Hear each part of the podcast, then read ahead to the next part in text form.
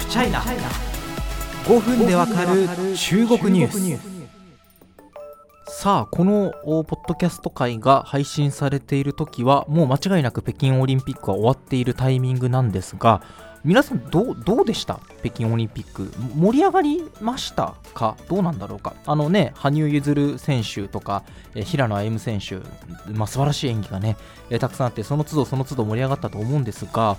うんなんか日本国内の盛り上がりっていうのはどんな感じなんだろうとね、まあ、コロナのおかげでなかなか外に出られない状況なので私もちょっと把握日本にいながらねあまり把握できてないんですけれども、まあ、あの少なくとも開催地中国ではですね、まあ、あの完成メディアも頑張って盛り上げようとしているという形跡が伺えます。さあその中において SNS ウェイボー大会期間中にですね全く別の話題がトレンド1位を取りました。えそしてそれにつけられたもう1万を超えるコメントたち。えその中から見えてくるのは、まあ、中国なんで子供をたくさん産みたがらないのかなんで子供を持ちたがらないのかという庶民の悩みだと思います。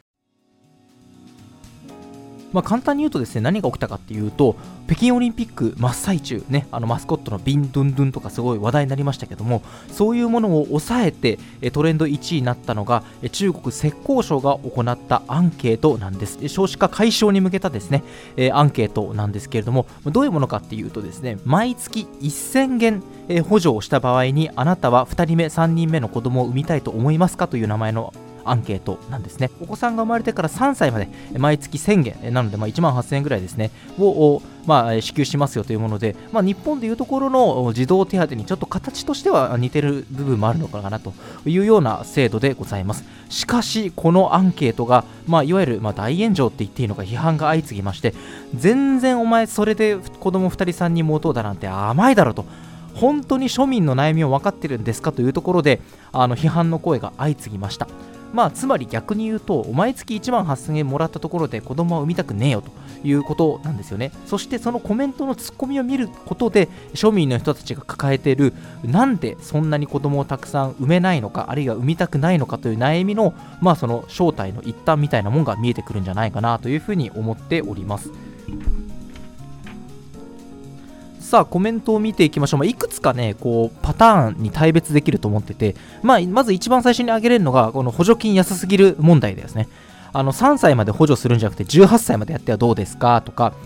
あの1ヶ月5万元なので、まあ、月90万円ぐらいですね。を18歳までやるんだったら考えてやってもいいけど、まあ、要はそんなそんな安い補助金ででお子さんを海育てるのにこんなにコストがかかる時代に何を言ってるんだってことですよね。中にはすごいリアルなコメントもありましてあの赤ちゃんを育ててる知り合い曰く1ヶ月のですねその粉ミルク代だけでも数千元かかると言ってるんですね。でおまけにもう時間も体力も吸われるしめちゃめちゃ疲れる。そして万が一病気になったらまた数千元飛んでいくんだと。何が1ヶ月宣言じゃということですよね。要はもうこれお金の問題があるということです。まあ、似たようなところでですね、あの子供を産んだ時に、え住宅の補助があって教育費、医療費全部無料にしてくれたら考えますよと。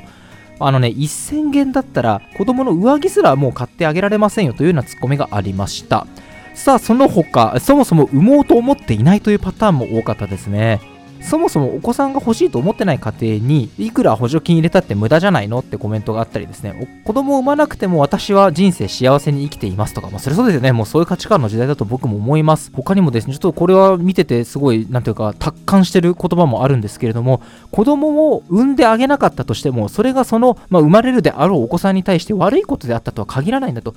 何せ人生は苦しいのだからと。要はこんな苦しい世の中に産み落としてあげなくてもいいじゃないかっていう、そういうすごい達観したワードですよね。他にもですね、お前子供産まなかったらどうすんの？あの、あなたもいつか老人になるんだよって言葉があるけれども、あなた、私の人生と一体何の関係があるんですかみたいな、そんな怒りをぶちまける人もいました。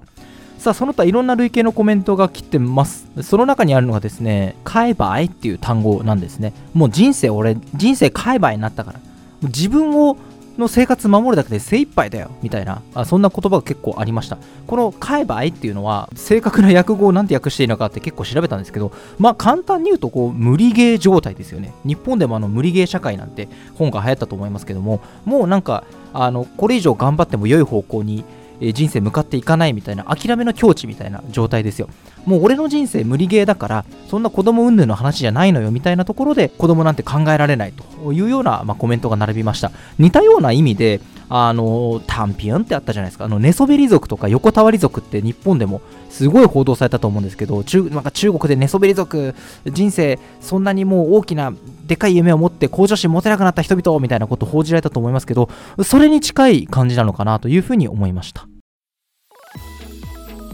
さあまあ中国の少子化の原因をめぐってはですねこのポッドキャストでも何度か考察を加えてきました。そして私もちょっとあのコロナで中国生活というのができなくなっていてですね非常に心苦しいんですが、まあ、ネットあるいはもう本当にあの友人たちとの会話の中でそれを探っていくしかないと、まあ、ただ一つ見えてくるのが非常に、えー複層的な理由ですよね。が連なってこの、えー子供を産まないという状態になってきてるんだと思います。あの日本化した価値観がみたいなことも以前お話ししましたしあの今日お話ししたようにそもそもあのお金がないと。あの粉ミルクだけで数千円かかるんだぞみたいな悩みもあるでしょうしでそういった複層的な理由こんがらがって生まれた少子化というものに中国政府さらには共産党というのは立ち向かっていかないといけないということです。まああの今回のこの浙江省のアンケート人々からは不況だったということなんですがそこからね